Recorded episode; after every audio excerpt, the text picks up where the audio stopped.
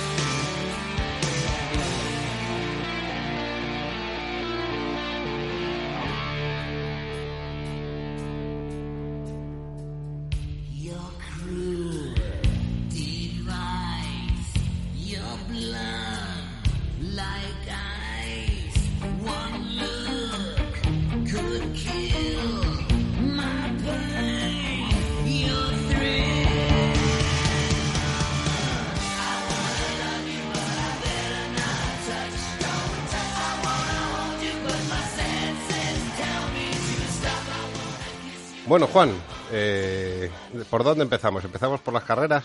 A que sé que te gustan mucho, a mí me gustan mucho. Eh, lo hemos hablado ya alguna vez mm, aquí en, en los estudios de, de Gestión a Radio. Eh, creo recordar que la, la última vez que estuviste con nosotros fue antes del Príncipe de Asturias, que ibais a, a sacar uno de vuestros Swift con Bertie Evia, que estuvo Bertie Evia aquí también en los micrófonos del programa, y luego resultó que fue el último, el último rally que, que disputó. Dijo, terminó el rally y dijo, me retiro, ya, ya lo dejo. Sí, bueno, siempre, bueno, Bert y yo somos muy buenos amigos y, y cuando acabó el rally, él ya ahora ti- tiene otras otras obligaciones familiares porque porque está su mujer está embarazada de su segundo de su segunda niña y además empieza un nuevo proyecto empresarial montando un taller allí en, en Pola de Siero. Y entonces pues ya no tiene tiempo ni, ni bueno, ni que, creo que ha perdido algo de la ilusión por, por seguir y decidió que quería correr con nosotros sobre el último rally de su vida. Quizá luego haga un pinito, pero no creo que haga algo Bueno, ya eh, definitivo. La niña, el taller y la espalda también. Bueno, claro, claro, claro. claro. Yo creo que ya Pero no es un piloto con muchísima calidad como para decir adiós, ¿no? ¿no? Es verdad, es con algo que fue una sorpresa Sí. brutal. Eh, a ver, ya no tenía. Él siempre ha sido muy competitivo, él siempre ha querido ganar. Eh, es verdad que económicamente, pues siempre ha tenido, pues, eh, eh, las dificultades lógicas para cerrar presupuestos eh, en sus temporadas. Afortunadamente los ha cerrado. Pero una vez que vendió el, el Super 2000, el Skoda Super 2000, la verdad es que pues no tenía la posibilidad de aspirar a algo eh, con, el, con lo que poder ganar. Más Entonces, pelea quizás fuera del, de la, de- Sí. del coche que dentro del coche, ¿verdad? Bueno, eso lo ha hecho siempre. Eso Berti lo ha hecho, lo ha hecho toda la vida. Pelearse siempre fuera, buscar apoyo donde no había. La familia le ha ayudado muchísimo, muchísimo, sus padres le han ayudado una barbaridad, pero bueno, tampoco puede estar ya pues con 40 años prácticamente que tiene, estar pidiéndole a papá que, que te pague los rallies, ¿no? Entonces, bueno, al final ha decidido esto, yo creo que hay que respetarlo y, y a nosotros nos ha venido muy bien que haya sido con un Suzuki el último rally de su vida, porque ha dado mucha notoriedad. Oye, y ahora eh, el- ya termina el Campeonato de España, queda el Rally de Madrid, ahora es el, el 21 de, de este mes. ¿Y con quién vais? Pues vamos con una persona que a mí me apetecía mucho, que estaba en las quinielas de Suzuki desde el principio, cuando planteamos este, este proyecto, eh, que es José Mari Ponce. José Mari Ponce, muy buenas noches. Hola, muy buenas noches. Tenemos aquí a tu, a tu próximo jefe de equipo. Pues nada, encantado de poderlo ver pronto, espero. Eh, José Mari, después de... Hoy, hoy tenemos también aquí en el, en el programa a, a Copy Capdevila, que, que yo creo que había que tenerlo hoy después de, del Rally Isla de Tenerife, este maravilloso que, que yo creo que a todos los aficionados nos ha hecho recordar los, los mejores tiempos del Mundialito Canario. O sea, porque la ceremonia de, de, de salida en el rally lo dijo Dani Sordo, que es piloto mundialista, dice, en, eh, eh, el ambiente este no lo he visto en muchos rallies del mundial. Eh, tú estuviste corriendo con el M3, eh, con, con- con quién si no, este rally dentro de la estructura de Copy Sport, creo, ¿no? Así es, eh, yo llevaba como siete años sin correr el- en Tenerife. Eh, sí, en montaña alguna prueba hice el año pasado, pero no, pero no en, rally. Entonces tenía muchas ganas de estar allí y al final todo eso se cristalizó mm, dentro de la estructura de Copy y también dentro de la organización que puso un especial esmero en que yo estuviese presente en este rally. Oye, ¿y qué se siente, en- ya trayéndote al contenido del programa con Juan López Freda aquí, qué se siente volviendo a Madrid a correr el, el Rally de Madrid, que, que los, los veteranos recordamos que fuiste campeón de España en el, en el Baleo, en el 92, ¿fue? Eh, fue en el 91. 91, Y- 91. Sí, en el 91 y tuve la gran suerte de poder ganar el Rally de Madrid y posteriormente pues el eh, ganar el, el campeonato en el Rally Lloré de España y Cataluña, con lo Sí. cual, bueno, pues fue un, un año magnífico para nosotros. Fue un rally difícil, me acuerdo ese que se corrió con, con, bastante mal tiempo, pero bueno, pudimos ganarlo no sin, sin apuros y, y continuar trabajando para ganar el Campeonato de España. Ahora volver a un tramo que me imagino que en, que, en el caso de Canencia creo que es al revés de como nosotros lo hacíamos.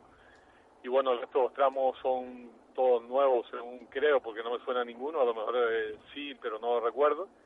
Y con muchas ganas, sin lugar a dudas, de estar ahí, aunque sea evidentemente con un coche que, que no es para, para competir eh, a, a- ganar un rally, pero es que tal y como uno va y como ha visto la trayectoria en los últimos rallies de que se han pasado por la piedra todos los campeones de España, uno va para allá poco menos que asustado diciendo, bueno, la meta cuál va a ser, ser el, el- el campeón al que menos segundos le meten al final del rally, quizás ese puede ser la, la aspiración, pero Hombre, José Mari, por, lo- que- por lo menos coño, aspira a ganar a los de la Copa. Eh, Eh, pues no, hasta ahora creo que han aspirado todos los campeones de España que se han pasado por la piedra hasta ahora los, los, los chicos jóvenes que, que, que creo que van a pecho descubierto, sin coraza y que lo hacen francamente bien, ¿no? Oye, pero, pero José Mari dice, los chicos jóvenes, pero aquí el otro día lo hablábamos con, con Carlos Sainz, que también algo, algo de carrera sabe. Eh, ¿Cómo puede ser que, que- en el año 2013 esté quedando campeón de España eh, Luis, quitando al margen eh, polémicas reglamentarias y todo lo que pueda decir la gente? No, es que tal, el World Rally Car, que, que pues eso, que Luis quede campeón con, con José Carlos, que fue campeón de España contigo en el 91 que luego eh, llegue el Isla de Tenerife y Copi Capdevila con ya casi 60 años también les dé pal pelo al resto. ¿Qué, pasa para que los veteranos sigáis ahí dando tanta guerra? Mira, yo, yo creo que nosotros tuvimos, los que ya tenemos oh, más de 50, pues tuvimos la gran suerte de vivir una etapa dorada del automovilismo en general, no solamente en España, sino con las multinacionales del tabaco principalmente, que invertían grandes cantidades de dinero, y eso también hizo que determinados pilotos pudieran demostrar la calidad. En Canarias hemos tenido suerte, hemos tenido buenos pilotos que han sabido demostrar de lo que son capaces, ¿no? Y yo creo que la experiencia de haber pilotado vehículos de, de grandes prestaciones en todas las modalidades, 4x4, dos ruedas motrices, traseras delanteras y traseras, todo eso hizo que al final pilotos como Fernando, inclusive hicieron sus pinitos en el Campeonato del Mundo, pues puedan seguir, a pesar de haber estado apartados tanto tiempo de la competición, puedan seguir siendo pilotos muy activos y muy eficaces, ¿no? En el caso mío, el año que viene haré 40 años sin bajarme de un coche de carreras, porque eh, yo no me he bajado, lo he hecho de forma ininterrumpida. Eso creo que es también eh, un dato que, que te permite el, el estar al día en la conducción.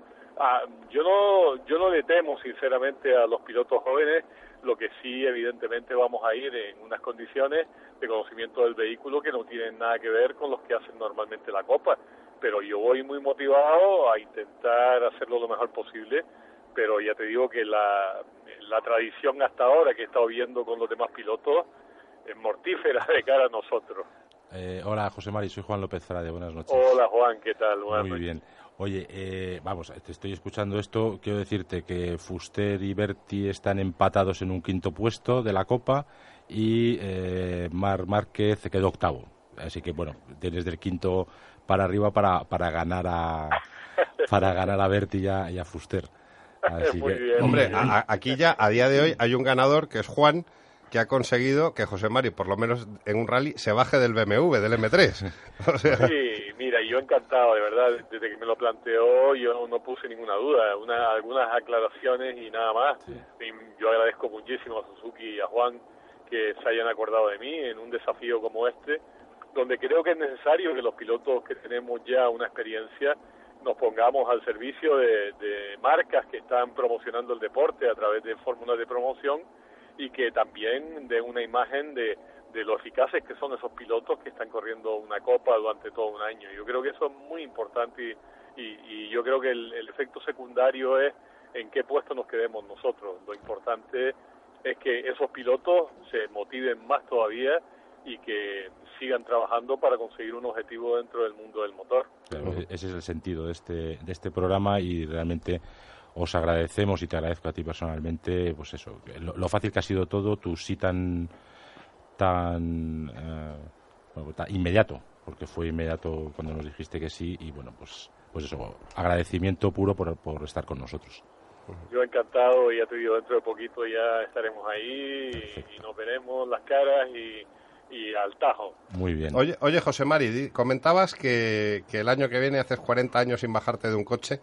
Eh, ¿Nos quitas entonces el miedo? Lo comentábamos antes con Juan, antes del, de, entrar en el estudio. Es decir, joder, ¿y si José Mari también hace como Berti que, que termina el rally y dice que se retira? Vamos a tener José Mari Ponce para rato, ¿verdad?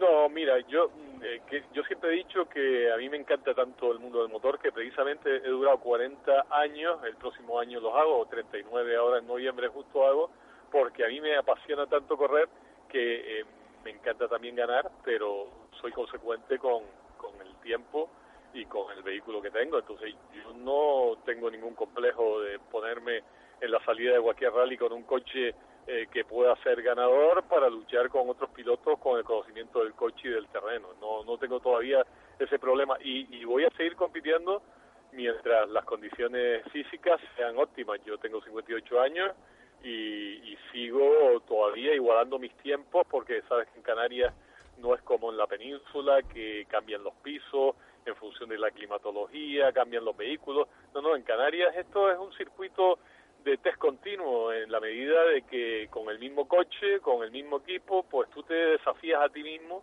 por seguir igualando los tiempos que has hecho toda la vida en los mismos tramos y eso lo estamos haciendo, con lo cual yo sé que mi rendimiento sigue siendo óptimo y quiero mantener, mientras tenga ese rendimiento óptimo, pues quiero estar ahí. Lo que pasa es que el BMW es un coche tremendamente exigente por no tener dirección asistida, por cambio manual Entonces, en un rally como el Isla de Tenerife, donde se te quedan delante todos los coches con cambio secuencial y con y con electrónica y tal, pues yo mi gran satisfacción es ser el primer coche de cambio manual y sin y sin ningún tipo Hombre, de electrónica, ¿no? hace- hacer, es- séptimo absoluto con un coche que, que yo creo que en, en toda Europa está compitiendo en, en campeonatos de clásicos, Sí. pues, pues tiene... Hicimos sextos, sextos al final. Sexto, pero ya te sexto. digo, sí, al Y que, y luego es eso, que con, el M3 te pegas.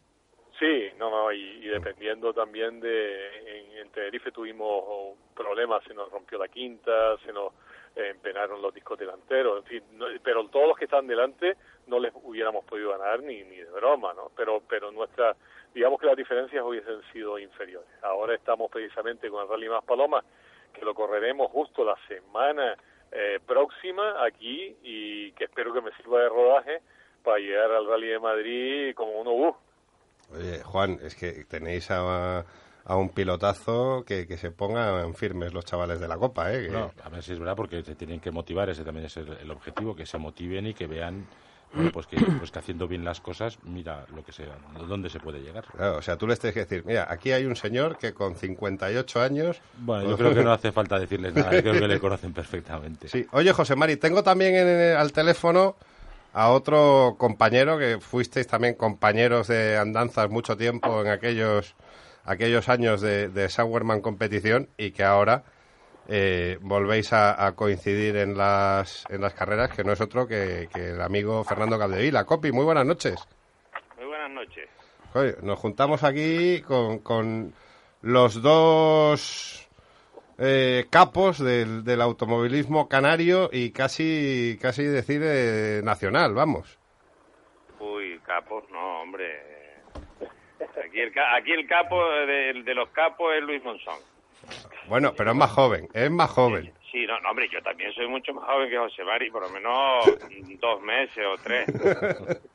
Oye, ante todo, enhorabuena, enhorabuena por, por ganar a, a- a esa, a los pilotos mundialistas, a, a- un, a un campeón de España ni sé, ni sé cuántas veces y, y también por, por, oye, por habernos a los aficionados dar la oportunidad de ver a José Mari corriendo en, en un isla de Tenerife que hacía tiempo también. José Mari era un placer y, un- y una obligación. Eh, él, quería cumplir una promesa desde hacía tiempo y venía de Tenerife y, y bueno, pues vamos, eh, tampoco es que, le hiciera una gran ayuda, simplemente como me dijo, "Ay, Fernando, yo voy a ir igual de Suiza con neumáticos nuevos usados, así que si tú me vas dejando los que tú quites, pues ya con eso nos apañamos y, y lo tuve en mi equipo, en, en mi asistencia y recordé pues las temporadas aquellas de- del 83, 84, 85 que compartimos y fue un placer, un verdadero placer estar con él porque siempre ha sido un caballero. Tú, tú ibas con Coronas y José Mari con Texaco, ¿me equivoco? Efectivamente, con los dos 635, sí, ahí me hablas del 84. ¿sabes?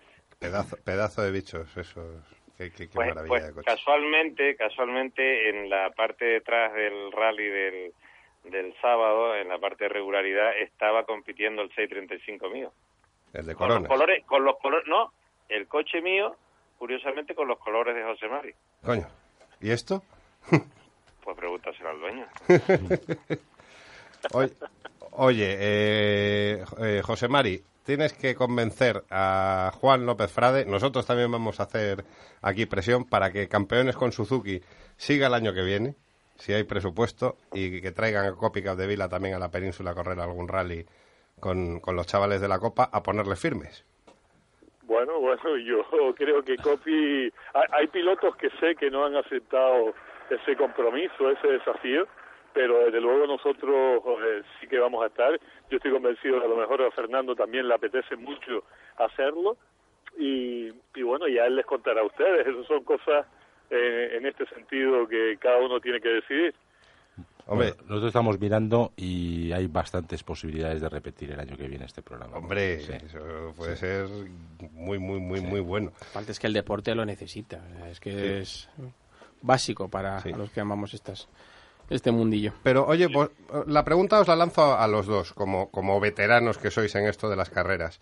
Aquí últimamente, con, con todos los invitados, estamos eh, hablando y, debatiendo sobre cómo mejorar el, el- tema de los rallies en, España. No, no creo que saquemos nada en claro porque, porque está muy complicado. Pero mm, que, que al lo dicho, al margen de reglamentos, que, que Luis sea campeón, que vosotros estéis dando guerra, esto mm, quiere decir que sois muy buenos, que lo sois, o que el talento le cuesta aparecer. Usted primero, Bueno, eh, usted como- Como yo tengo prisa, porque Sí. ahora eh, tengo que ponerme en una reunión con vecinos y esto. Ah, eh, está metido en política, señor Ponce, sí.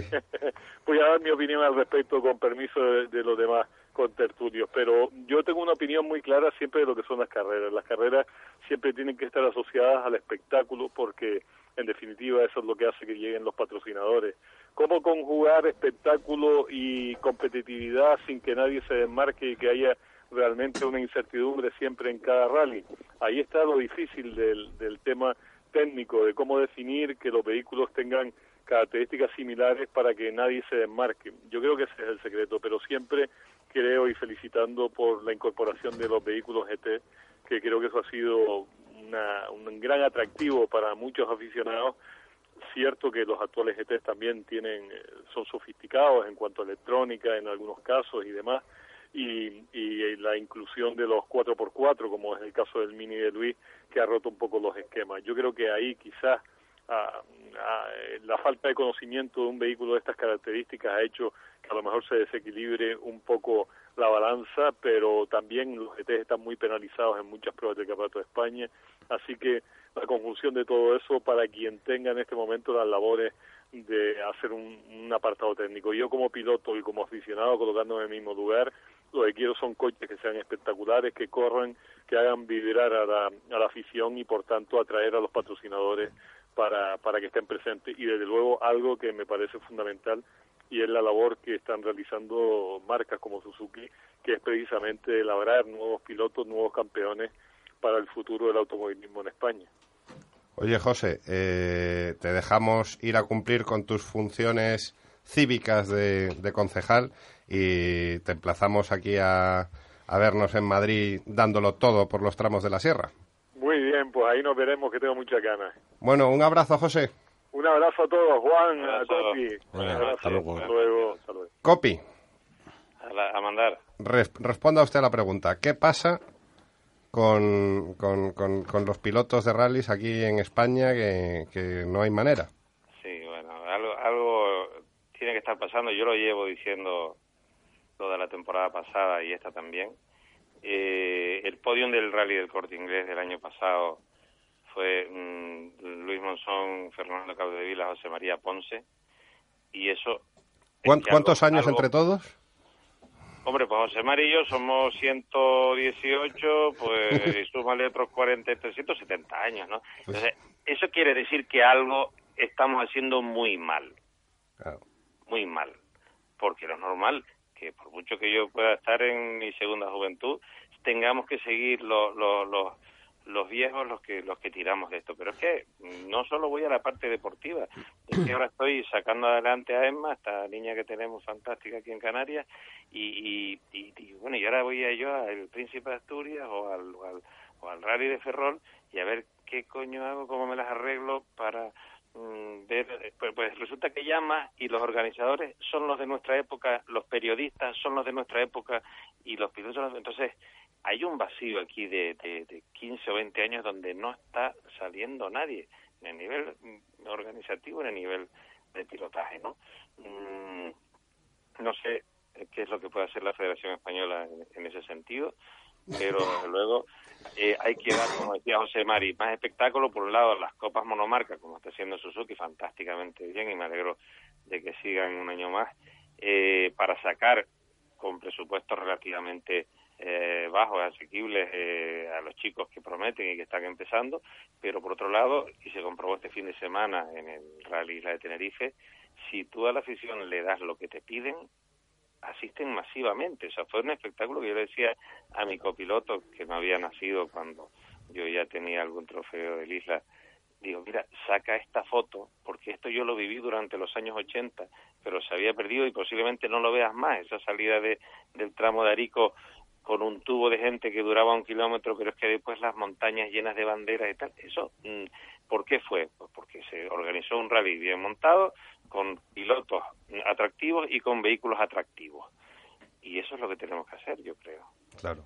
Y luego, a ver, yo me acuerdo de, de- tus declaraciones cuando vuelves a coger el Focus, de tener un programa cerrado con el Focus y te ves sin piloto y tienes que volver a cogerlo tú, porque ese coche en Canarias lo había ganado absolutamente todo, con, con la gorra además, pues es, es, yo creo el mejor aparato que ha corrido en, en las islas y, y me atrevo a decir quizá en España. Eh, al principio empezaste por obligación. Ha llegado ya un momento que, que cualquiera te baja ahora del Focus, ¿no? No, pues sigo pensando que, que, es un accidente que yo esté aquí. Sí, este coche tiene que seguir corriendo en Canarias o en España. Creo que es el mejor vehículo de rally, el más completo que hay ahora mismo en España. Y, y que yo no, y yo tengo que seguir sacando chicos adelante, cuidando a, a Enrique Cruz con mi escuela de pilotos, con Emma Falcón, que quiero llevarla al IRC el año que viene, y otro chico de 30 años su- subido en el Focus, no no un sesentón que le cuesta bajarse de él, ¿no? Eh, no tengo ningún interés en seguir, pero no hay gente con la suficiente testiculina, y perdónenme la palabra, para buscar eh, los medios necesarios para correr por- con este coche. Mm, eh, no sé, se ha perdido algo. Ese- acabas de hablar con José Mari, por ahí sueles tener a, a Antonio Boto. Eh, Que, que hoy no ha podido acompañarnos, que está con gripe. Antonio, desde aquí te mandamos un abrazo. pues un abrazo Eh, fuerte y una Cosa- pena. son los achaques de la edad, coño. y, y Luis Monzón, es decir, eh, mm, sacábamos el dinero debajo. El dinero está ahí. Sí. El dinero está ahí. Hombre, hay que mira, saberlo la- la- buscar. a ver, la prueba, eh, cómo se está moviendo ahora DISA en Canarias con el tema del automovilismo. ¿no? Sí, sí, pero no se habían planteado eh, estar en el automovilismo hasta que yo fui y los convencí. Cuando yo entré al despacho, sabía que salía de él con el visto bueno para hacer un programa. Claro. Igual que cuando entré en el DBP anteriormente, o en la Consejería de Sanidad, o en Malboro, o, o sea, mm, tienes que estar convencido de lo que estás haciendo y darles lo que quieren, a los patrocinadores que quieren. Vender mm, eh, carburante en el caso de ISA, vender tabaco en el caso de Malboro, o vender Suzuki en el caso de Suzuki. Coño, dáselo, ¿eh? busca la fórmula, tra- mm, eh, estrújate el cerebro y dales la fórmula para que ellos, patrocinándote a ti, ganen dinero. Hombre, yo ahora intento pensar eh, algo parecido a lo de a lo de la escuela de pilotos Copy Sport que has montado en, en Canarias. Qué pena que eso no se pueda montar a nivel nacional, porque eso sería una cosa muy interesante. Me recuerda vagamente a lo de la- al- aquello de, de Carlos Sainz, del Junior Team, más o menos. O sea, pero pero yo creo que los, los- la clave está en que las, las leyendas, los veteranos, luchéis también y arreméis, el hombro para sacar eh, talento de donde, de donde esté, porque probablemente muchos chavales que tienen un talento descomunal no pueden eh, llegar ahí a lo más alto por, por eso, por falta de, de presupuesto, por... pero porque no saben, le falta la formación para buscarlo. Si aquí tenemos eh, al caso de Gerard Lemes, creo que es un superdotado de la conducción, pero luego falla eh, a la hora de, de buscarse los presupuestos. Yo tengo a Enrique Cruz en el equipo, que es un grandísimo piloto, pero que le digo que se coja el maletín y se ponga la corbata, como me iba yo con 20 años a Madrid sin conocer a nadie, a buscarme la vida, y le dije al señor de una petrolera ahí, es que no me voy de aquí hasta que no me atiendan y me atendieron y terminamos llegando a un entendimiento. Mm, Le dices a estos chicos que vayan a buscarse la vida, que cojan un, maletín y, y se ponen colorados y te dicen, estás de broma, ¿no?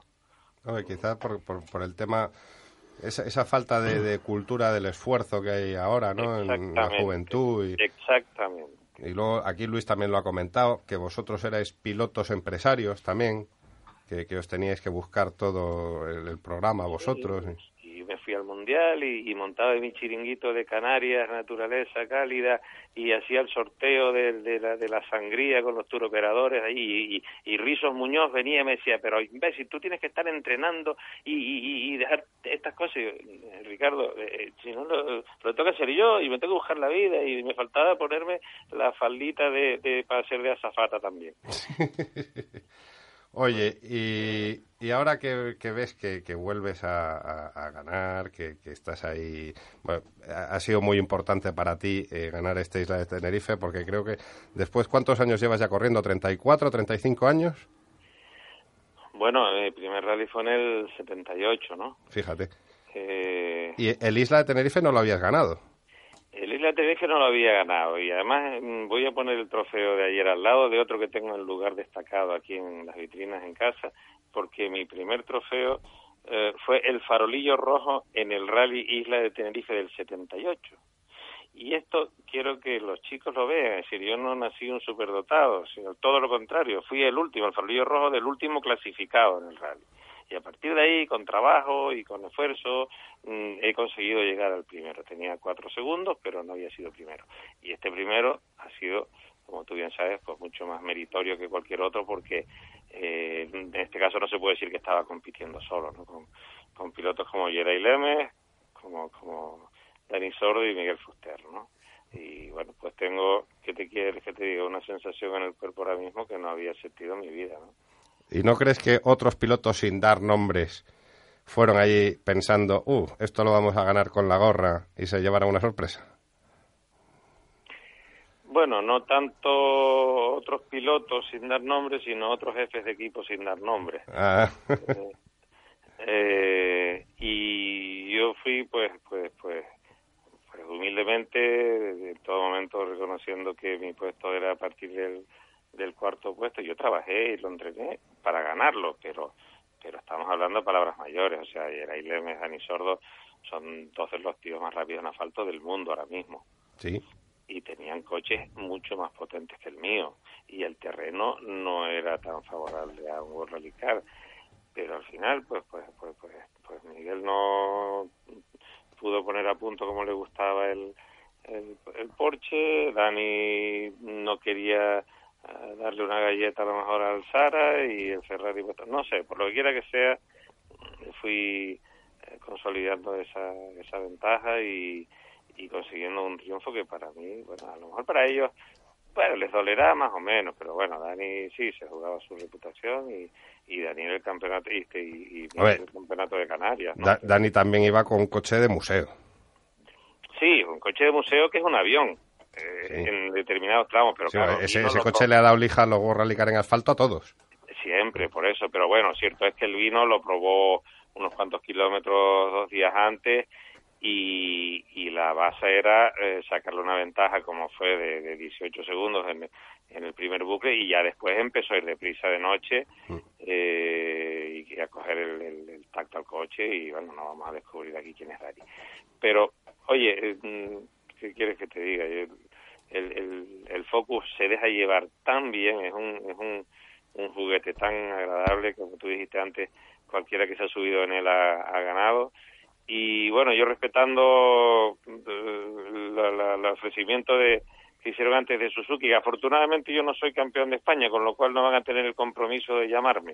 Bueno, Eh, pero pues siempre podemos cambiar las reglas.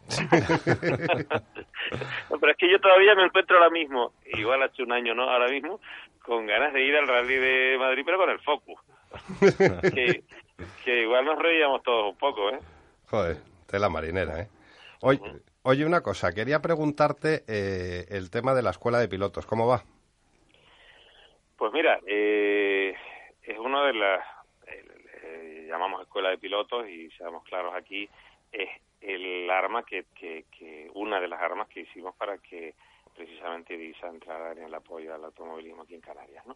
Eh, en principio, la primera fase no es escuela como tal, si desde desde el primero de marzo hasta el 30 de noviembre, dentro de tres semanas, es una fase de simplemente captación de puntos y puntos eh, de tarjeta de, de tu club DISA es venta de litros puro y duro, es decir, que, que, que en cuanto más consigas que tú y tus amigos, porque las tarjetas se pueden vincular, pues eh, sumen litros. Bueno, una, una, Eh, una cosa, eh, para los oyentes que no, no sepan de lo que estamos hablando, DISA es una petrolera que está en, en Canarias y que está ahora patrocinando eh, lo- todo el tema de, de copy, toda la estructura de copy sport y, El Porsche, el, eso es. Y Emma Falcón en, en el Campeonato de España. el Campeonato de España, el Campeonato de Canarias, los dos por fiesta. Tengo una escalera montada ahí de dos por fiesta, uno básico, otro más preparado, el Porsche y el Foco.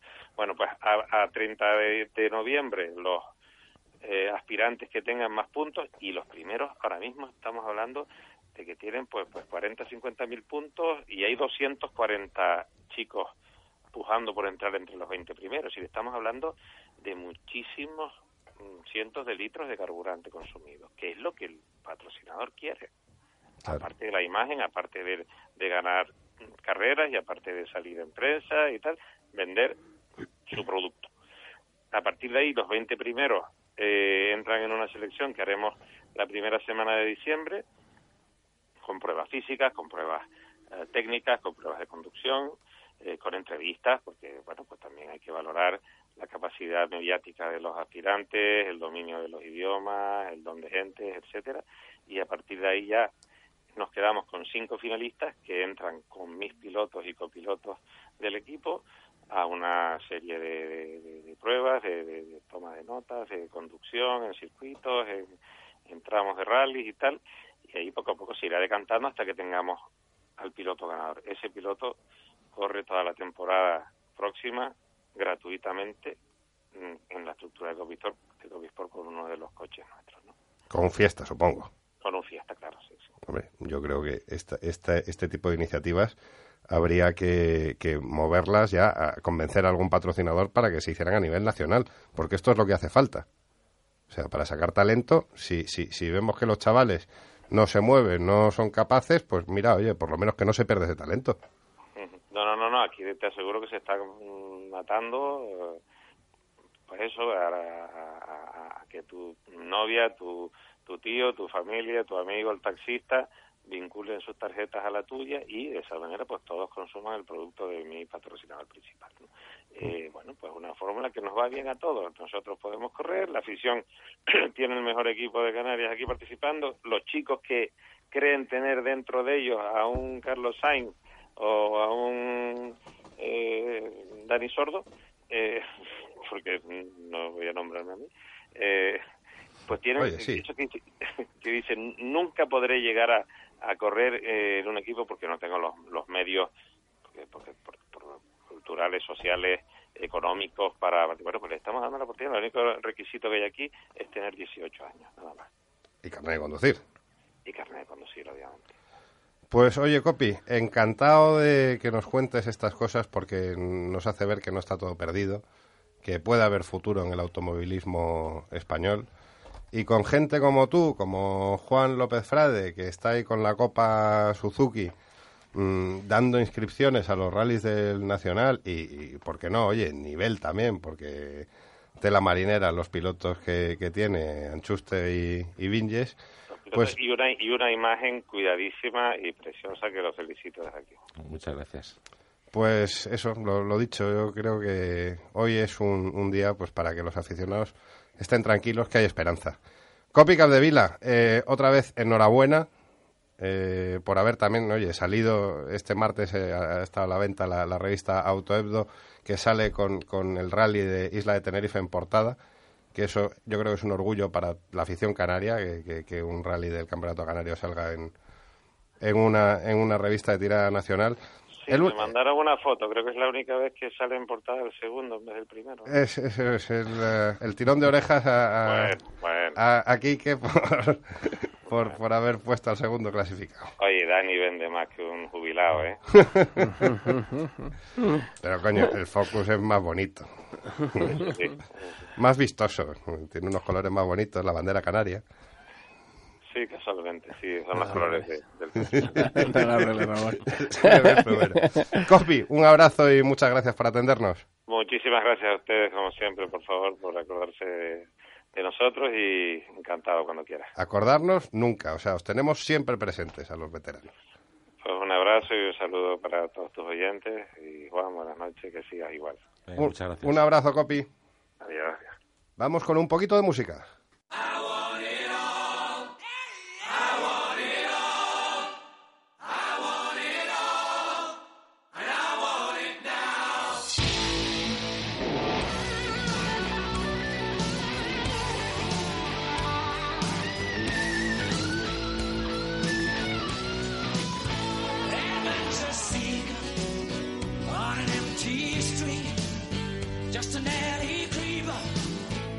Bueno, pues después de haber estado hablando de carreras con, con dos mitos de, de los rallies como son José Mari Ponce y, y Copy Cap de Vila, vamos a hablar un poquito de, de producto porque Juan López Frade ya ha desplegado aquí las, las fotos de, de- de toda la gama futura de, de Suzuki que nos va a traer aquí ahora, nos, nos va a contar el Salón de Tokio, lo que presentan, esos nombres rarísimos que luego muchos se quedan para el mercado japonés, ¿no, Juan?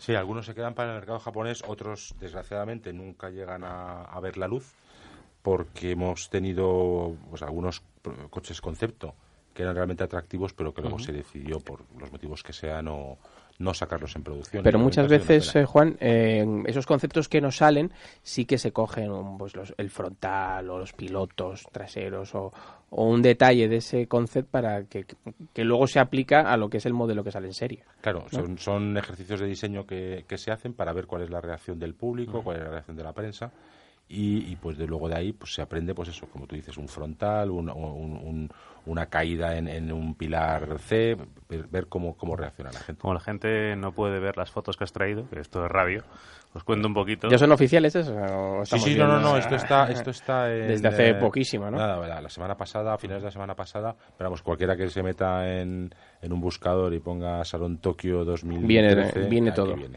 Pues podéis ver una, una colección bastante curiosa, muy variada, desde un desde el Suzuki X-Lander, que es un 4x4 híbrido, así mm, coupé, un todoterreno coupé descapotable con unos arcos traseros muy muy chulos y un aspecto como de Jeep futurista. Que Es una chulada, ¿eh? Es chulo, es chulo. mucho, sí. Pero bueno, mm, realmente a ver si llega. Esto yo creo que el que lo va a tener más Parece un coche de juguete, ¿eh? En este Pero- me imagino yo a Curro por la playa, con, con este así, bu- buscando, buscando her- hermosas bañistas. No, las hermosas bañistas van dentro ya. Bueno, lleva, va una en el asiento de atrás y las otras sentadas ahí detrás en, el capó. Pero qué optimista eres. Sí, sí. No, es, no es por ti, sino porque todavía estamos en invierno. Queda un montón de tiempo por el verano. Esa, esa- esa gente puede crecer ya. En Chile, en Chile ya es verano, ¿eh? En Chile ya es verano, o sea que me voy a ir para allá. Pero bueno, sí que hay otros prototipos también bastante más cercanos a lo que puede ser la producción en un futuro. Como pueden ser el, el Hustler, que sería un, un crossover así de tamaño pequeño. en- que hablábamos de... Sí, aquí lo tenemos es que son, o sea, no es, pues, mm, son coches que tienen que gustar mucho, Sí. mucho allí. ¿no? El, Hasler, son- que, Hasler que tiene nombre de revista Sí. para adultos. pero no es el caso, porque tú eres un golfo. Eh, eh, supongo que, bueno, la gente que conocéis eh, todo lo que es la, lo que es un K-Car en Japón, que son coches que tienen unas dimensiones eh, máximas y una capacidad máxima de motor y de prestaciones. ¿Un qué? K-Car. K. K-Car, sí. Son no, coches no, muy no pequeños. cake, o sea, no es el, no es el Coche galleta, el ¿no? coche, no. No, es- es- Pastel. no, es- ¿Qué llave? sí. Sí. Bueno. Entonces, son, son eh, vehículos que están exentos de pagar eh, el impuesto que utilizan eh, en Japón para eh, aparcar en la calle. Ya no solamente en zonas protegidas como hay aquí, sino que además en, en todas partes necesitas o bien tener un coche de estos pequeños, una plaza de garaje, o si no, no hay, no hay solución. Y este es bastante, es así muy cuadradito, con la cintura, línea de cintura muy alta, muy robusto, tiene muy buena, muy buena pinta. También Eh, tenemos... Me recuerda un poquito a uno de los coches con los que ya más ha llamado la atención en, en- en el mundo, que es un... el Nissan Cube. El, el Nissan Cube. O sea, ese es, es un auténtico, vamos, eh, Giracuellos. giracuellos, efectivamente. Este es un coche que, por lo que estoy viendo en, la- en las fotos, cuando nos llegaron las fotos, es un coche claramente destinado al mercado asiático. Si esto llega a salir, esto es mercado asiático. El, el Nissan Moco y el Mazda la puta eran también de esta... Pero esos son muy antiguos y son de otro Sí. chiste ya, Ah, tío. Y había un caca también por ahí. Eh, y el, y el pajero. Pero el, Nissan Moco es, es verdaderamente el Nissan Micra. Sí, sí. Pero bueno, Ah, bueno. no, no pasa nada. Bueno, pasa bueno, un bueno. moco. Pero hay alguno más. Y no voy a hacer el comentario del pajero porque estamos no estamos en hora infantil, pero yo soy un tío muy educado. ya veo, ya. He, he visto por ahí también entre las fotos que trae Juan uno que sí que tiene visos de pasar a, a producción. Que lo tiene ahí ahora en su mano izquierda, efectivamente. Sí. Que es... Es el IV3, el, V- El el V- V- el V4, Ujú. que será el futuro Vitara y que es un, un vehículo que se presentó en el Salón de, de Frankfurt, esto no es novedad en el Salón de Tokio, pero que este coche sí va a estar ya en las calles de Europa en enero de 2015, es decir, 14 meses para, para tenerlo. Oye, has nombrado el Vitara. Eh, esa, esa palabra os ha dado muchas alegrías a Suzuki, ¿no? Sí, hay palabras míticas en Suzuki, Vitara, Samurai, eh, son Pues alguien habla de Samurai y no hace falta decir Suzuki delante, sabe que es un Suzuki. ¿Vitaras cuántos se pueden haber vendido aquí en España? Pues, pues no lo sé. Contando pero- Gran Vitara, ¿no? O contan- sea, sí, contando, contando Gran dos. Vitara hemos estado más de 100.000 seguro. Es que además eh, es un coche que realmente, lo, lo hablábamos ahora a micrófono cerrado, mm, los amantes del todoterreno y la gente que necesita un, un todoterreno Lo por- temas la- lo aprecian de laborales, verdad. Lo, lo aprecian, o sea, Mm. es un- una roca de coche. Sí. Bueno, la prueba está en que vaya alguien a intentar comprar un Vitara de segunda mano que no hay. Y si lo hay, le van a pedir como si fuese nuevo. Yo os voy a decir una cosa. He visto meter, y esto es verdad, ¿eh?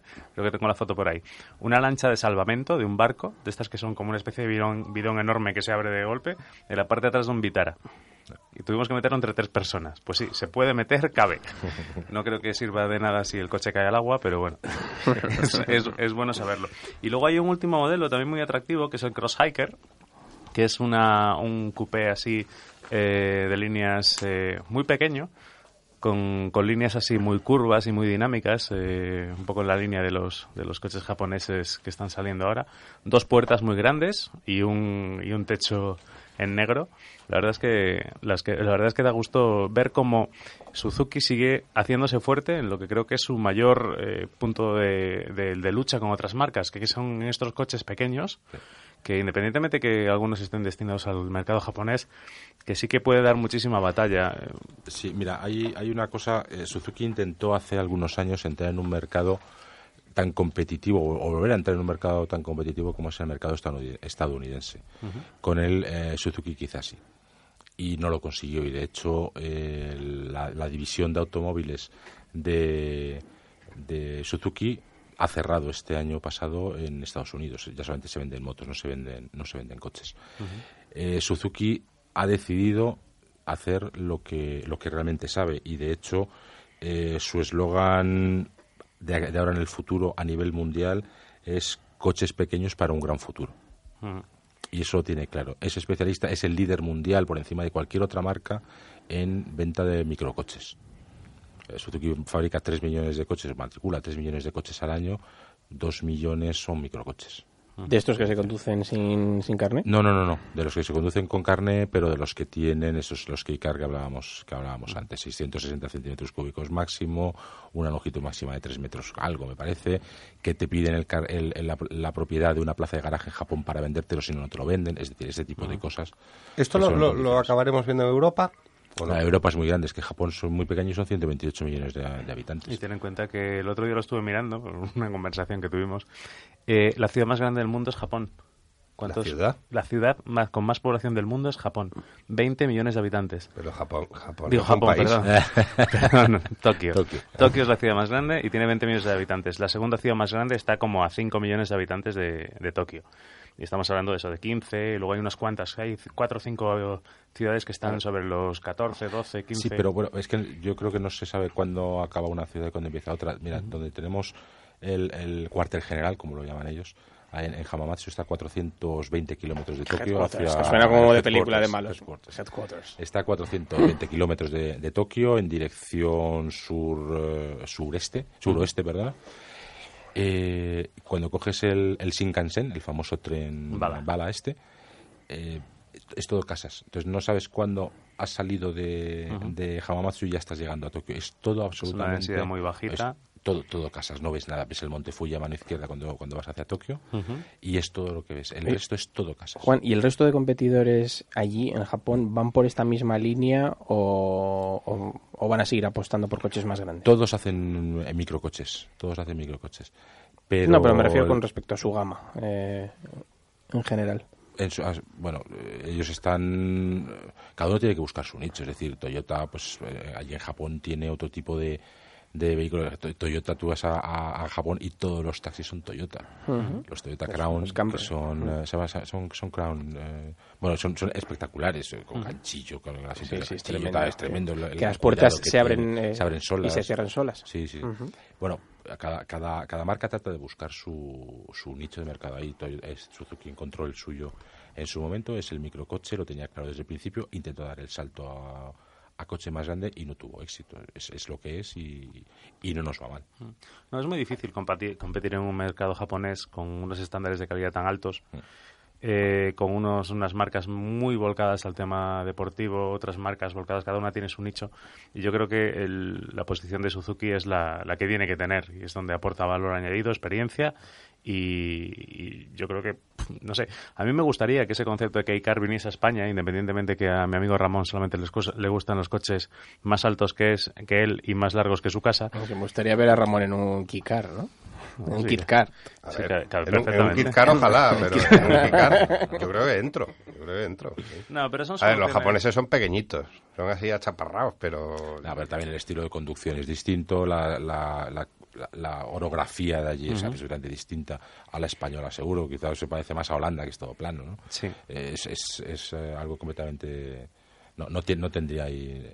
no, yo, en- en- yo creo que en, que en Europa en general sea bastante complicado el que la gente cambiase la mentalidad. Pues fíjate que yo he echado, he echado de menos, viniendo aquí la- a la radio hoy, en coche, he echado mucho de menos eh, por Serrano, que tiene tres carriles de dos metros y medio, que es lo que, lo que debe medir. Más una un coche, un coche un poquito más, un coche un poquito más, más estrecho. No hace A falta... ver, tres carriles eh, y, y- y cuando no se ponen los camiones ahí en la doble fila o triple fila, Sí, es sí, un no. escándalo. Pero que muchas muchas veces no nos damos cuenta que esos 10 centímetros de... No, esos 10 o 5 centímetros de menos de anchura entre un, un clase C, digo un clase C, un, un, compa- un compacto del segmento C y un utilitario... Cinco eso centímetros marcan la diferencia. te diré. todo. Y cuando es de ancho ya ni te cuento, chico. Pero bueno, sí, que yo creo que buena línea la que está tomando Suzuki, que se consolide, que no, que no deje de, de ofrecernos estos productos y... No, y lo que es curioso es que mucho de esto está diseñado en Europa. Es decir, el centro de diseño más importante que tiene Suzuki en el mundo está en, en Turín. Tienen eh, varios ingenieros japoneses y diseñadores japoneses allí, pero empapándose de lo que gusta en Europa. Aunque Europa solamente representa el 10% de las ventas totales de, de- en el mejor tiempo. Ahora, ahora estamos en el 6-7%. Pero de las ventas totales de Suzuki representa eso. Eh, el gusto europeo está por encima de lo que puedan pensar en, en Japón. Obviamente a- al que- japonés le gusta mucho lo, lo europeo. le gusta mucho europeo. A mí me han pasado anécdotas curiosísimas como que venga un, un- un japonés de Japón diseñador, que es la primera vez que sale de allí. Le hemos dejado un coche para que se mueva libremente y nos ha llamado desde una rotonda cerca de, de la oficina diciendo cómo se sale de la rotonda, porque allí en Japón no hay rotondas. Entonces no sabía salir de una rotonda, hemos tenido que ir a buscarle. Y entonces me lo he llevado después al paseo de la, al paseo de la Castellana de aquí de Madrid, que los que lo conozcáis, la parte de- casi llegando a la Plaza de Castilla, al lado de los juzgados hay un, me parece que es el, algo relacionado con estadística o Sí, el- el Instituto Instituto de Nacional de Estadística, de colores pues me hizo dar tres vueltas para parar en, en mitad de la Castellana para hacer fotos porque le pareció un edificio fantástico. O comprar una botella de Solán de Cabras porque el, porque el, el diseño era, porque se volvía loco con el diseño de la botella. Es decir, los diseñadores, eh, yo no sé si los de Suzuki, pero por lo menos los que yo conozco están apasionados por todo lo que es el- la, la cultura la, la cultura del diseño que hay en Europa. Vamos, es que no se van de aquí a veces ni con, ni con aceite hirviendo, ¿eh? Eso, y, si, y si ya han probado jabón, ya imagínate. Bueno, y lo que vende Julio Iglesias en Japón. Oye, pues, eh, pues tenías que haberle dicho a japonés que además la fachada del, del Instituto de Estadística es de unos colores y tiene unos números. Es un código que si lo juntas todo de determinada manera sale una canción. Eso es cierto, es así. Yo no, eso no sabía. Sí, sí, sí, pues es curioso. Pero... Fer ha sacado el arquitecto que lleva dentro aquí para hablar de, de edificios. Oye, pero cuéntanos, cuéntanos, está muy bien todo el futuro esplendoroso que tiene Suzuki, pero yo creo que la gente también quiere escuchar un poco el presente de Suzuki y el presente patrio, o sea, lo que Sí. tenemos aquí en España, Ya. vuestra vuestra gama, novedades, eh, Ya por fin llegó, ya por fin llegó porque ha sido quizá el coche más deseado que hemos, estado, hemos tenido en Suzuki porque hemos pasado un poco de sequía de producto nuevo y ya en septiembre, desde septiembre tenemos en, en España el Suzuki S-Cross. Y la verdad es que está funcionando, está la gente yendo a los concesionarios, le está gustando mucho el, el coche y bueno, creo que puede entrar en el segmento de los crossover eh, Oye, que se ha hecho tan tan, tan de moda, no, no tan de moda, sino que es que ya es, eh, es fundamental para las marcas ya tener un coche en este en este segmento. que ha sido el único segmento que en esta época de crisis no ha bajado, se ha mantenido. O sea, ¿A ha qué, sido, se ha sido, ha sido a qué crees que se debe, Juan? Cambios de mentalidad, igual que hubo época pues, a principios de los años 2000 que era el coche pequeño, tipo mini monovolumen. Es, esto es algo que quizás sea pasajero. La gente pues eh, que se ha sentido quizá más segura yendo un poquitín más alto en un coche familiar. Pero que no es un todoterreno, que Pero no es caro no, como no, un no, no, no, no es un 4x4 todoterreno, no es un todoterreno. genuino. De hecho, la, eh, creo que era el 84% de los que se vende son 4x2. ¿Los vuestros también 4x2 Hay van a ser los más 4x2. vendidos? Ya, pero van a ser los más vendidos 4x2. Eh, seguramente, pero porque es la moda. Seguramente porque es porque es la moda. Yo, yo creo yo creo que sí. De hecho, hasta ahora lo está siendo. Llevamos dos meses nada más de ventas, pero hasta ahora es lo más vendido 4x2. Es una pena. Porque luego te acuerdas del 4x4 Hay cuando llueve o cuando nieva. hay situaciones en las que dices, claro. ¿y por qué? ¿Y Ay, por sí, qué? ay, sí. En Ah, yo soy un gran fan de la tracción cuatro ruedas, es, No, es es- que no- es importantísimo. Por supuesto, es que es un es un ápice de seguridad que es que no Sí, pero aunque vayas, eso, aunque vayas en un, en un turismo, si puedes la- si tienes la oportunidad de que sea 4x4, no lo dudes. Es que un día de estos que se avecinan o que ya hemos tenido de lluvia, es- pones el 4x4, que, que es darle un botón, y, y parece que vas en el ave. Y luego la gente se da esas bofetadas que se dan en la carretera. Bueno, es que hay que tener una, en cuenta una cosa. Puedes tener el mejor coche con el mejor control de tracción, con el mejor sistema 4x4 inteligente, pero si no cambias las ruedas, chico, Bueno, eso llega el invierno, Eso te es caen otra- cuatro gotas y, Eso es otra batalla, ¿eh? y, y quien dice O ruedas los, dice o- y los- o los que ponen ruedas de segunda mano o Oye, cosas así. tenemos que tener otro programa especial de, de ruedas, ¿eh? lo tengo ahí en la, Sí. en la agenda. A Además, esa llamar a alguno de los amigos del programa que vengan a, a- a contarnos A lo, impo- lo importante. importante que es eh, tener las ruedas en, en condiciones. En buen estado. Sí, sí, sí, sí. Oye, y el, el X eh, Cross, Ese- Cross, ese Cross, no, lo del X no sé por qué lo... eh, es un coche clave ahora en, en Suzuki, pero bueno, tenéis también el, el Swift. El Swift, sí. que- El Swift sigue siendo nuestro nuestro buque insignia en cuanto a ventas. Es decir, es un coche que, que ha encajado muy bien, encajó en su momento perfectamente. Hemos cambiado con el restyling que hicimos hace tres años, cambió bastante el perfil. Antes eh, era un coche claramente enfocado a mujeres y ahora pues ya ese perfil ha ido empatando. Eh, Más del 70% se vendía antes a mujeres, ahora ya estamos... en Es el que tiene un 50%. toque en- deportivillo en, en el, que atrae el mucho los Sport también. Eh, en el Sport no, el Sport es más el que Es le más, de- gusta... es más el que me gusta a mí. Yo creo que es que así sé, quizá nos Y ahora- y encanta, ahora, nos encanta probar según qué coches. El- haríamos el esfuerzo de probar un, un Swift Sport. Incluso, no sé, ya sabes, que si hay que ir a buscarlo se va. Te lo, te lo devolvemos limpio y, y esas cosas. sí. Yo me comprometo a que seas el primero en probar el Swift Sport 5 puertas que acaba de llegar nuevo a España. No, Ojo, no ¿eh? eso es hecho- un ofrecimiento. No se había ¿Sí? hecho. Yo, yo te lo estoy diciendo ahora y si no vas es porque no quieres. ahí Pues tengo. nada, nada, me tienes ahí en cuanto me digas. Ya A sabes. ver, esta noche te quiero durmiendo ahí en la puerta de, de Suzuki. No me hagas- en, no la, no me hagas en la eso. avenida Carlos Sainz, ¿no? Que- Que No, puede- no estar sitio. precioso, precioso nombre. O sea, yo- Preciosa yo no calle no, pero sí precioso No, nombre, ¿eh? eso es, eso es, pero, pero oye, yo creo que un, programa como Vuelta Rápida tendría que tener un, un estudio allí también. O, sea, O en- una en calle. La calle Vuelta Rápida GT. Bueno, os voy a decir una cosa que no salga de aquí, pero ¿sabéis que existe ya un VRGT en, en Holanda? ¿Cómo se Es el Instituto para el Control de la Tuberculosis y no sé qué. Qué cosas mires en Google, ¿eh? No, no, no, yo, a ver, yo nos busco, nos busco de vez en cuando, y de repente me he encontrado con esto y digo, ostras, tío, Cosas eh, buscas en Google. la culpa es del GT, tío. No sé, yo he puesto VRGT en Google y también sale una foto de un gin tonic. No, Eh, no, está todo, no está todo perdido.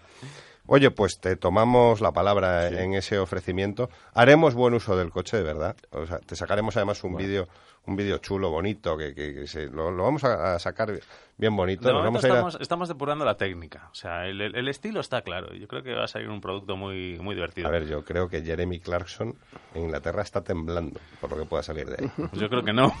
No, no, es algo tipo realismo mágico, ¿sabes? No, no sé, el, el movimiento dogma. o No es, no una- es, sí, un rollo así muy una cosa casero, muy, ¿no? muy, muy rara. Bueno, pero muy casero, pero muy verdad. Ya te digo, ya. O sea, nosotros... Muy sincero. sí, cogemos un coche y decimos las verdades del barquero. O sea, si, si no nos gusta algo, lo vamos a decir. Es Ojo. que así es como tiene que ser, lo, lo hablamos antes de empezar el programa, es que cuando se prueba un coche Claro. hay que decir las cosas buenas que le parece, porque, a ver, hay que ser lo más objetivo dentro de la subjetividad de cada uno. No. A ver, Pero si una cosa no te gusta, hay que decir que no te gusta. Lo que no puedes decir es que un maletero tiene tantos litros cuando no los tiene. O que es- eso es lo que no se puede decir. A ver, a- tú, tú a mí me mandas una nota de prensa del coche, yo, yo la leo aquí en antena y ya está el coche probado. Nah, eso no puede Eso ser. no es. Eso no es. Yo me, vamos, yo me negaría a hacer eso. Claro. Y- yo me negaría que lo hicieras con alguno de mis productos. No, el tema es probarlo, es que somos, somos usuarios, no somos, no somos extraterrestres. A ver, usuarios, también le vamos a hacer perrerías. No, no creo, no ver. creo nada que no lo hiciese un usuario. No. No. No, es que es así. Pero, eh, Yo, no, sé. joder, me estoy acordando ahora de mi madre que... Ah, bueno, vale.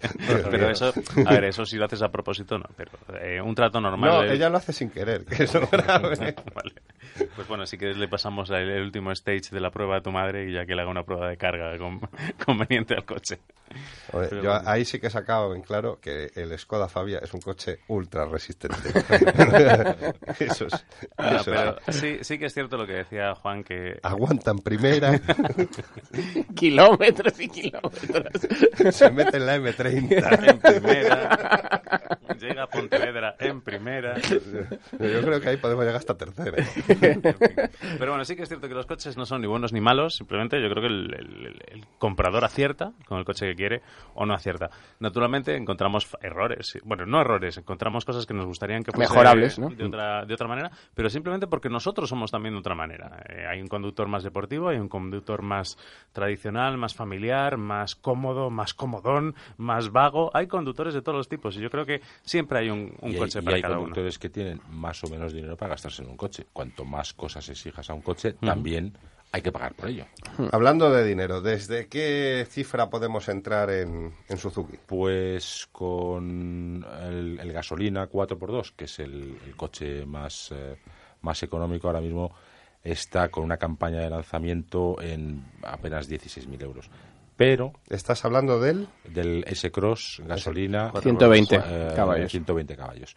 Pero va- ponemos ya esta semana en marcha una campaña de descuento vi- vinculada a una financiación y está desde 14.690 euros. ¿Tenéis algún coche que encaje con el Pibe 4? ¿Está todavía Todos. pendiente? Todo.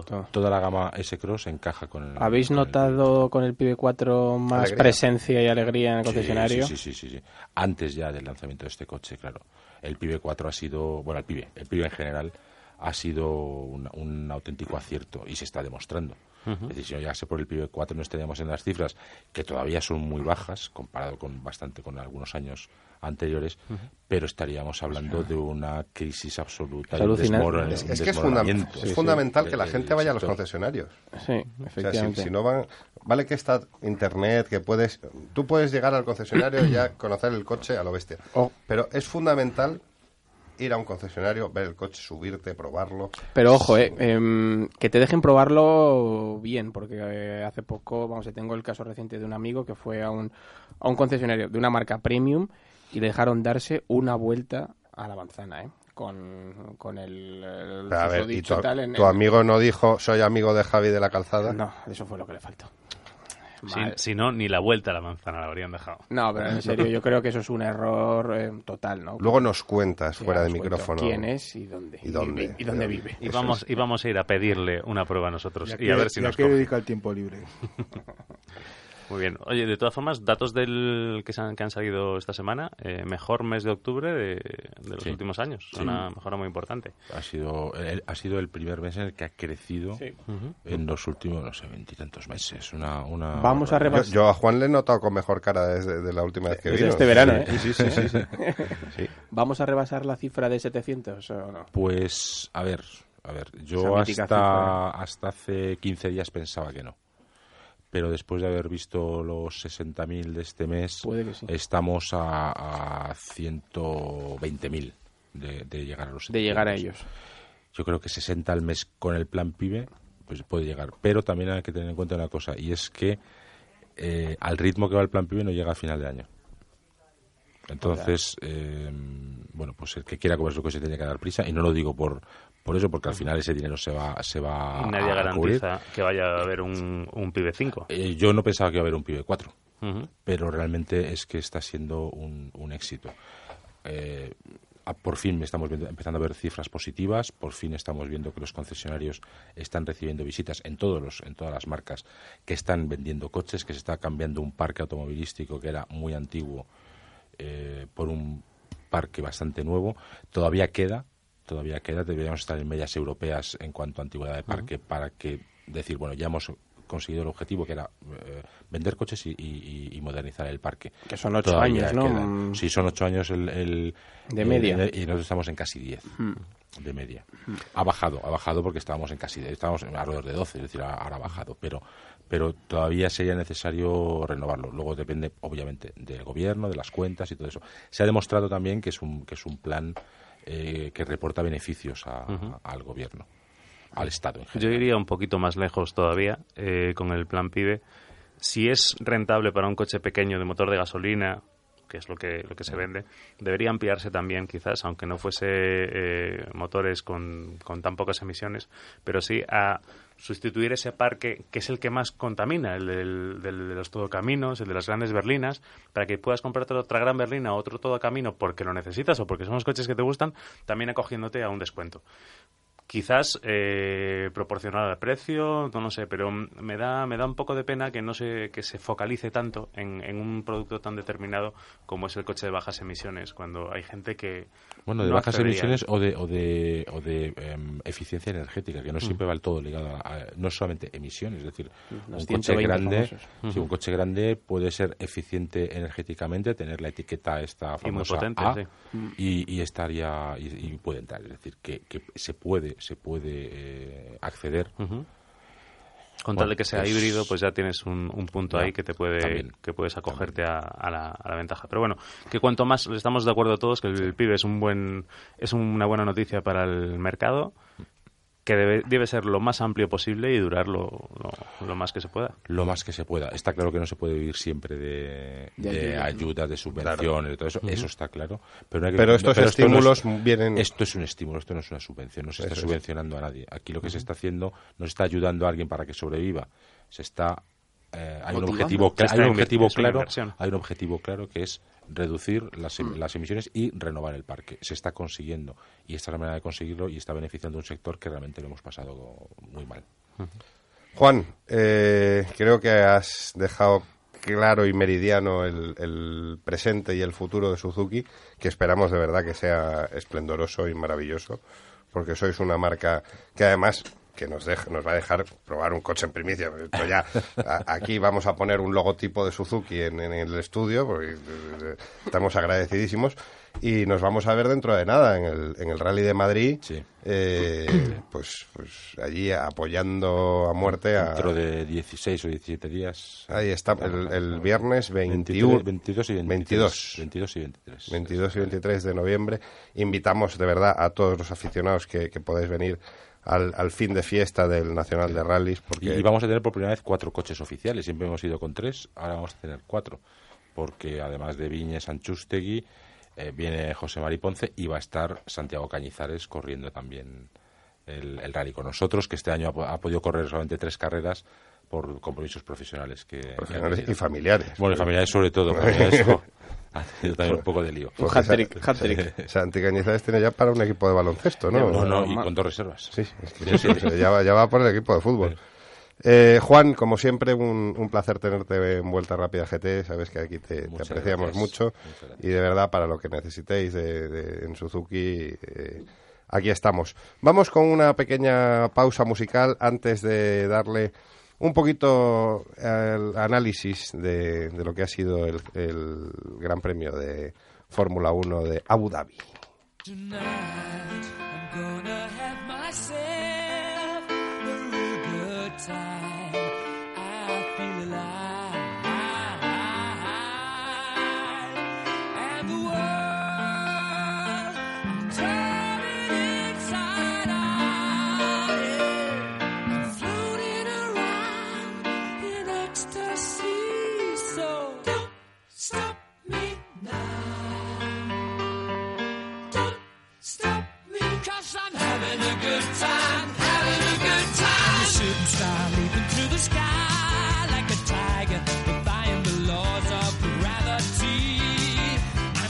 Don Carlos Barazal, Muy buenas noches. muy buenas noches. Eh, Algo. Bueno, eso es, eso es. Oye, yo he salido de la cama para hacer vuelta rápida, ¿eh? Ah, ya. Eso está todo dicho. Suena fatal.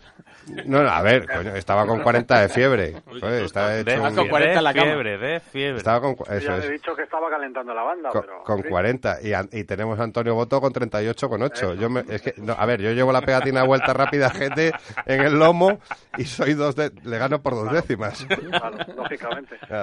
A ver, eh, ¿con qué nos quedamos? ¿Con los 28 Gs? ¿Con los donuts otra vez de Vettel? ¿Con, ¿con qué? Pues yo creo que un poco de todo, ¿no? Porque la victoria de Vettel fue más que apabullante, como me gusta a veces decir que a veces soy un poco petulante, pero Vettel eclipsó al eclipse, Sí, sí. porque fue algo, una, una exhibición, desde luego el binomio es, es increíble. Imbatible. Y, y decía ayer David Plaza en GPKs que, que cuando la Fórmula 1 de toda la vida había sido la eficiencia aerodinámica en curva rápida, que Red Bull le ha dado la vuelta a ese concepto y Red Bull gana las carreras siendo rápidos en las curvas lentas. Eh, con eso creo que se, que se resume todo, ¿no? Porque las ventajas que conseguía en el último parcial eran increíbles, vamos, algo algo que, que no te entra en la cabeza. Pero no solo aquí, eh, obviamente. Pero aquí un poco ya, pues eh, quizá también quitada esa presión de, de conseguir el título, que aunque lo tengas en la mano siempre hay que cerrarlo, pues claro, esa Vettel yo creo que hizo un poco lo que le dio la gana y demostró, pues, eh, pues eso, que tiene un coche que alguien en la FIA algún día tendrá que, que explicar cómo se puede colar un diseño así eh, y que esté dentro de las normas y los demás equipos tendrán que explicar también su ineptitud para siquiera recortar esa diferencia que vemos gran premio a gran premio que encima se agranda. O sea, es Pero un- una cosa, estarás, estarás conmigo en que también no todo es el coche, aunque tiene un- una gran... no, una eh, parte- parte- eh, hay, hay mucho piloto ahí, ¿eh? He Porque... dicho, eh, Ramón, he dicho primero el binomio, o sea, Sí, sí, están sí. los dos absolutamente eh, son uno. O sea, por- porque hay- el otro binomio no, no funciona. Ya, pero es lo de siempre. O sea, yo, yo, yo digo aquí hay un coche y un piloto que son uno. Y no hay, y obviamente en su comparación con el compañero de equipo, pues lo está arrasando. No, si es que es, es así de sencillo, así de fácil. ¿no?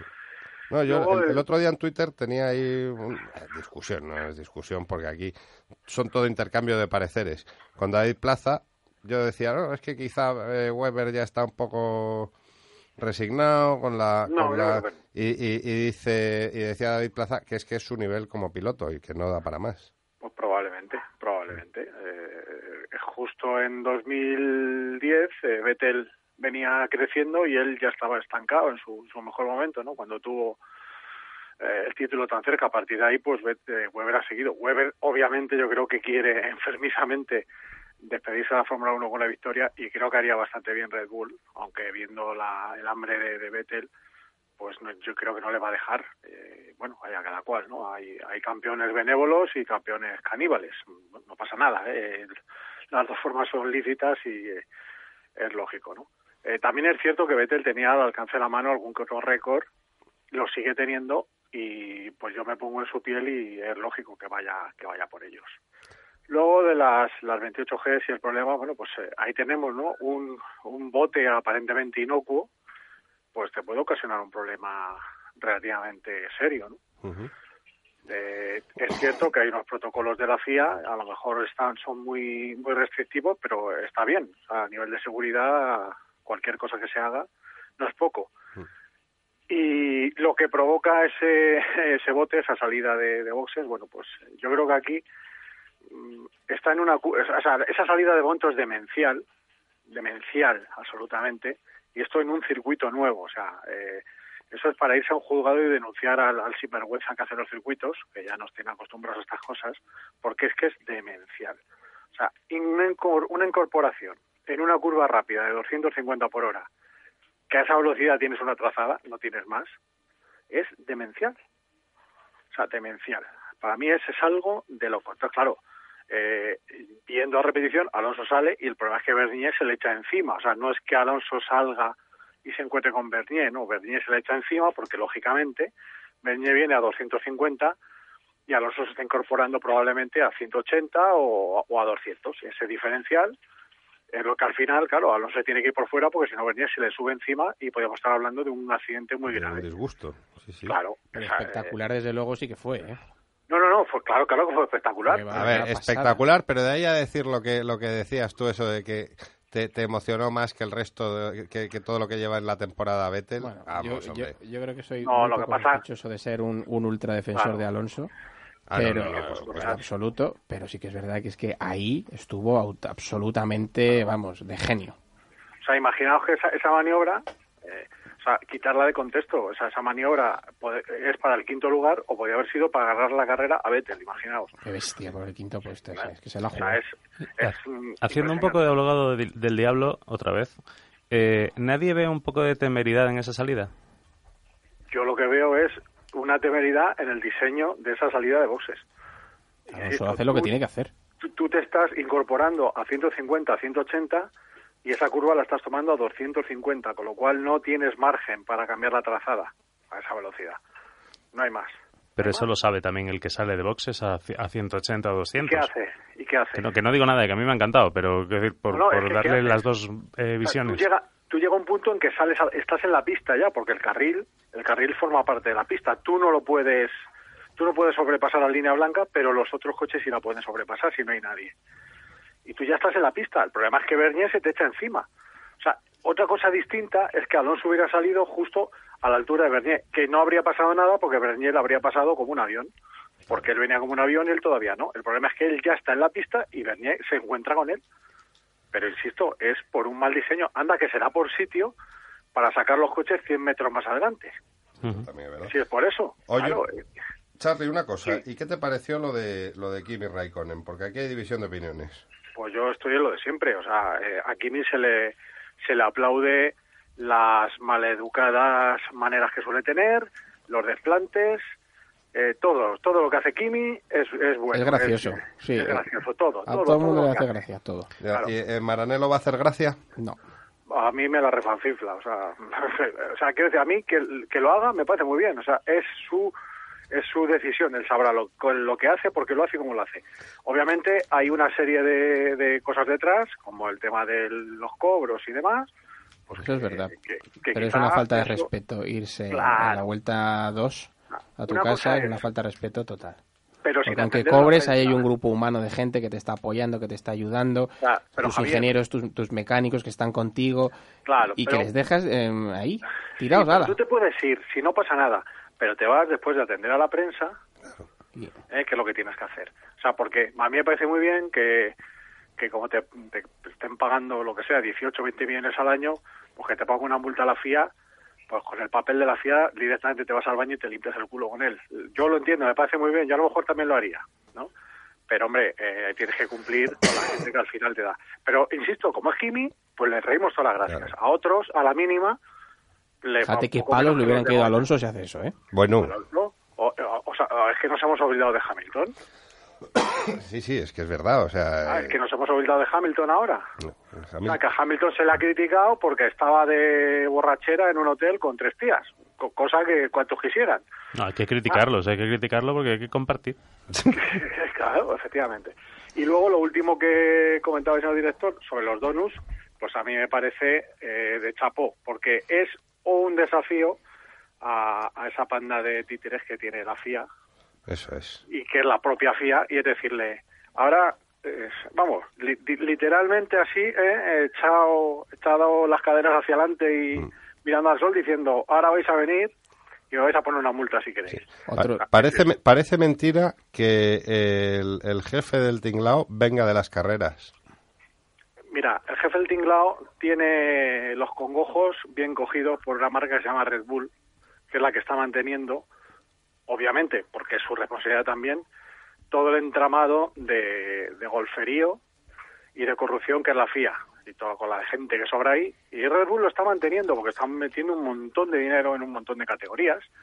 eh, y luego te llegan esas esas locuras que quieren hacer con los rallies. De, o sea, se- estamos este, mundo está eh, empieza a estar gobernado en, a todos los niveles por verdaderos tarados sin el más mínimo escrúpulo. O sea, os lo digo de verdad. Joder, pues yo, yo- entonces tendremos que hablar con Red Bull para el tema del patrocinio. ¿Cómo es esto? Esto es- no, os lo digo de verdad. O sea, la FIA está en manos de Red Bull absolutamente, eh, porque eh, le, le patrocina un montón de, de cosas, de campeonatos, y claro, eso es mucho dinero y tiene las manos atadas. Entonces, ahora no os equivoquéis. Oye, yo, yo que, que el- en el título del programa quería hablar de Suzuki, pero creo que el titular ya nos lo has dado.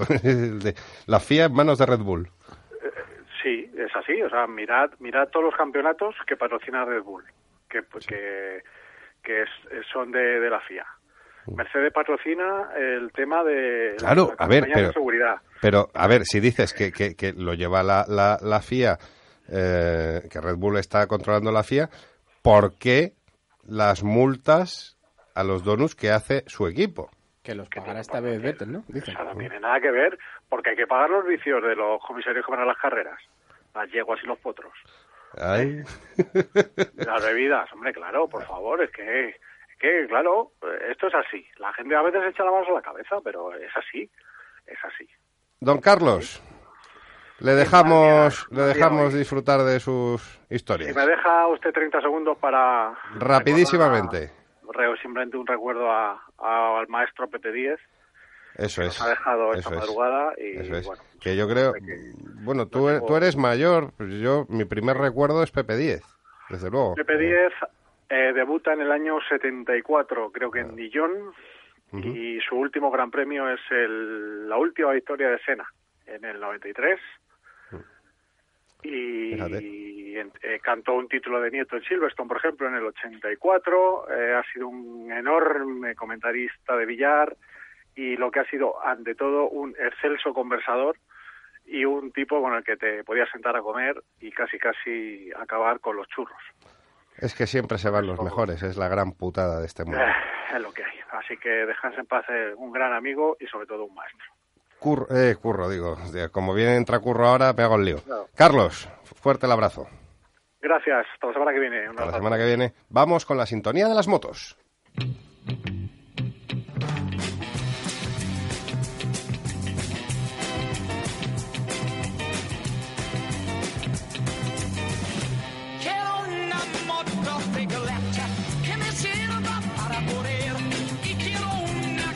Curro Jiménez.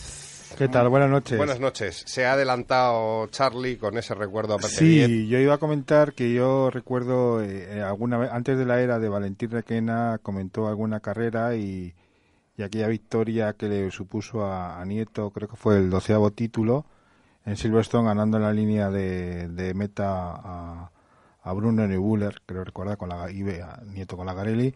Y luego yo también recuerdo una vez de verle y que retransmitieron por televisión la carrera del Campeonato de Europa en el Jarama del 83, donde ganó en dos y medio donde ganó Carlos Cardús.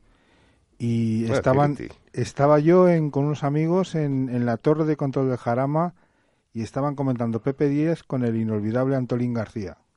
Joder, Y fíjate. fíjate hace hace 30 años ya eso quiere decir que soy muy mayor ya Y puedo asegurar que Curro no lo ha leído. O sea, lo tiene todo en la Sí, sí. cabeza, que conste. bueno es que es una cabeza muy grande también todo que No, coño, te trajiste un día papel y no lo leíste.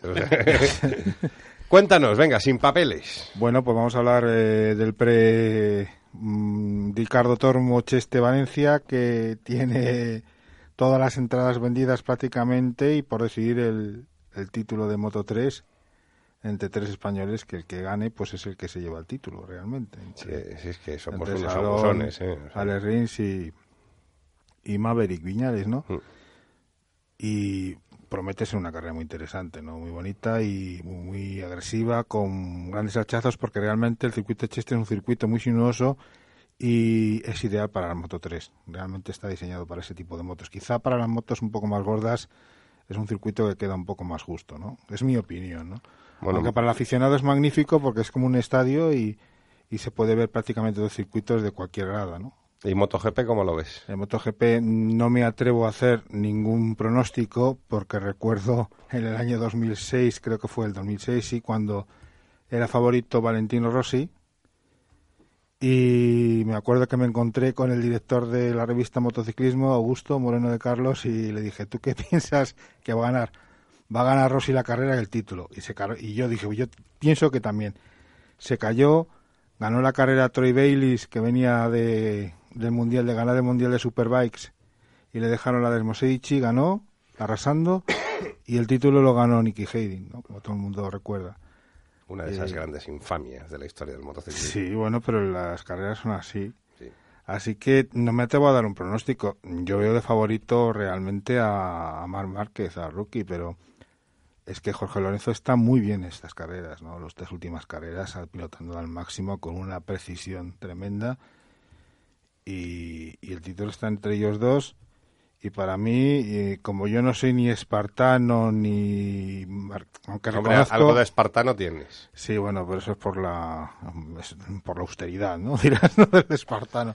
Pero no, no, no, lo que lo que yo sí, aunque yo a mí Márquez me está sorprendiendo y tengo absoluta ven- absoluta debilidad por él. eh, también tengo que decir que aquel 2006 yo estaba en el Hospitality de Jorge y fui testigo de su primer título dos y medio y, le tengo especial simpatía, aunque la gente dice que es antipático, como fu- fui- fue realmente encantador el tío. Y yo pienso que para mí que el que gane es el que el mejor y ya está. Yo no, no, no, no me voy a encantar por ninguno, como el título va a quedar en España. En, Es que no los tres títulos van a quedar en España. O sea, es, Sí, es un lujo. Espargaró va- eh, Paul va a correr con la... Yo creo que va a ir a ganar la carrera porque ya se ha quitado la presión del título Claro. y no tiene nada que perder y corriendo en casa pues va a intentar ganar la carrera. Bueno, ya estás preparando el, el programa fin de fiesta de motos, ¿no? Que vamos a tener aquí en Vuelta Rápida. Sí, que sí. Os iremos Para avanzando. un colaborador especial, eh, presencias Sí, importantes. sí, os ¿no? iremos avanzando sorpresas de, de quién vamos a tener aquí, porque es que, o sea, ya, ya es que más no se puede hacer. O sea, eh, ya si eres piloto y no has estado en vuelta rápida, macho, tienes un problema. O aquí- Exacto, aquí Claro. o piloto O un expiloto. bicampeonato. Sí. Es que dos. luego la A- gente aquí, no- aquí ya han hablado campeones del mundo de motociclismo. la- la- a ver, la gente, la gente, oye, la pegatina vuelta rápida, ¿por qué no nos la das? Eh, ¿Qué has ganado? Eh, vamos a ser serios. Claro, o sea, no. Tú fíjate cuando estén determinados kilómetros que puedan correr en MotoGP y le digamos, con esta, no llevas la moto pata negra, pero con esta pegatina vas a ganar Claro. una décima por vuelta, coño. ¿Qué? Un- una décima por vuelta, medio segundo. Medio segundo, mejor me lo pones. medio segundo, es una barbaridad. Mejor me lo pones.